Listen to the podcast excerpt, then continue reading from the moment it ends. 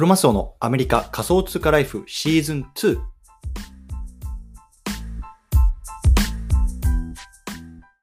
皆さんこんにちは。アメリカ西海岸在住のクロマスオです。今日は5月の11日水曜日の朝ですね。皆さんいかがお過ごしでしょうか？今日も早速聞くだけアメリカ仮想通貨ライフ始めていきたいと思います。よろしくお願いいたします。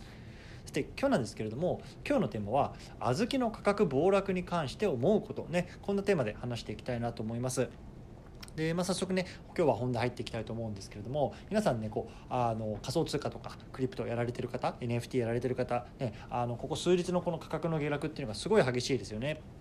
で僕はね正直あんまりこうあのチャートなんかは見ずにもうねこう長期保有でっていうところをこうスタンスにしているので、まあ、あのこうニュースで知ってねあ今いくらになってるんだとかっていうのがねちょっと分かる程度でね正直そんなこうタイムリーな情報っていうのはねこう終えてない方だとは思うんですけれども。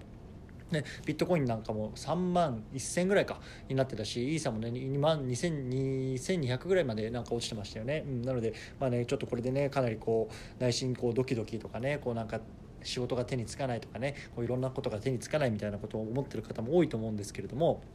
まあ、そんな中でねこう小豆っていうね、まあ、有名な NFT のプロジェクトの価格も急落してるのを皆さんご存知でしょうか、うん。でこれねあのなんでこんなことが起こってるのかっていうところの背景をまず話していきたいと思うんですけれども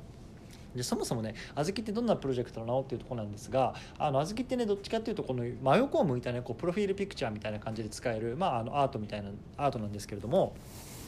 あのどっちかっていうとねこう日本のアニメみたいなねあのえーとまあ、デザイン感なんですよね。で実際はねあのこれ中国の方中国かな？中国にこうルーツがある方々がねこうなんかあのえっと、作ってるみたいな話なんですけれども、まあ、実際はねこうなんか日本のこういうようなカルチャー、まあ、小豆っていう名前もそうですし、まあ、絵の感覚とかもそうですしねなんかにすごくねこうなんかかあのなんだルーツを感じるようなあのものになってます。うん、でねこれあの今までのねこの NFT のこう販売実績とかも見ても、まあ、上位のねトップ5ぐらいに入るようなね、まあ、すごく有名なプロジェクトなんですけれどもこの価格がね、まあ、暴落してるんですね。で何が起こったかっていうとこのファウンダーの方が あの自分自分でねあの過去にあの自分の自分のことについて少し暴露したんですねで過去ね23個自分はプロジェクトを潰してきたとで今回のこの預けのことがあるっていうのは発言をしたとツイッターでツイッターで。うんそれに対してねこう小豆を持っているホルダーさんたちがこう投げ売りしてるっていうような感じがね今起こってることなんですね。でなんでこんなことが起きたかっていうと、まあ、つまりねあのこのホルダーから見れば、まあね、そのファウンダーからしたらファウンダーがねこう23個過去にプロジェクトを潰してきてると、ね、で今回小豆もねじゃあうまくいかなくなったらねこう潰す気かというようなところでねこうなんかこのファウンダーのことは信じられねえなって言ってねこう投げ売りに走ってるっていうような多分感じだと思うんですけれども今どれぐらいかな11差ぐらいまで落ちてきましたよね。うんでね、あのこの事件からねこう思うことってやっぱり NFT ってすごく難しいなっていうところを思ったんですよね。でやっぱりさこうね人は人間だしねこうプロジェクトをやるねスマートコントラクトとかこういうブロックチェーンを使ってるけれどもそれを使ってねこう何かをこうプロ NFT のプロジェクトを立ち上げたりとかこうマーケティングとかをねこうしていくっていうのは人間なわけですよ。でそれやっぱり人間なんでこうミスはあるわけですよね。で正直こんなプロジェクトなんてこう1回で当たる方が珍しくてやっぱり2回3回トライしてやっぱりようやくねこう4回目に当たるっていうようなことがね、まあ、あり得るのかなと思うんですよね。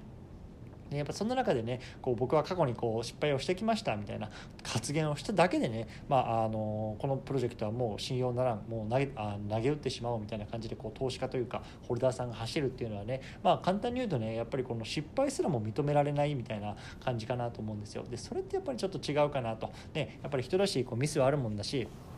それをこうどうやって改善してあの新しいものを生んでいくかっていうところがやっぱりねあの求められるわけかなと僕は個人的に思うので。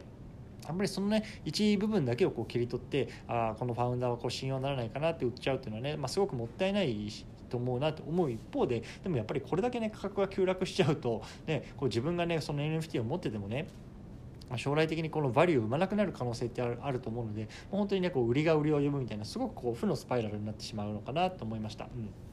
でまあねじゃあ僕がこのファウンダーだったらどうしたかなって考えた時にやっぱりちょっと言い方がまずかったかなと思うんですよね。そのあの過去のね過去にこうなんいくつかプロジェクトを潰してますみたいなところを確かに書いてるんですけど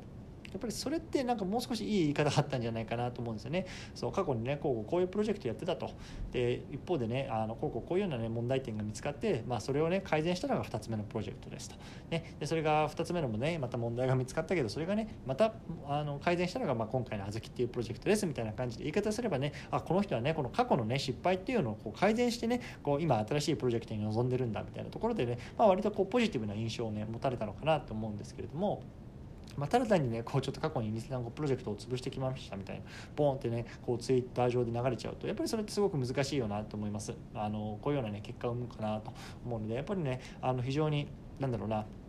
こう NFT を作るクリエイター側として、まあ、すごくねこう勉強させられるような、まあ、事件だったかなと思うので、まあ、ちょっとこういうふうにねここでシェアしておこうかなと思いました。うん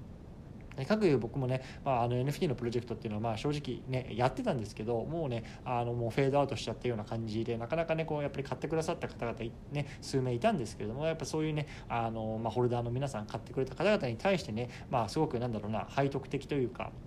まあ、してしまったなっていうところはま正直あるので本当にね申し訳なくない申し訳ないなと思う一方でねやっぱり当時はね僕がこういうようなコレクションっていうのをこう運営するやっぱり技量とか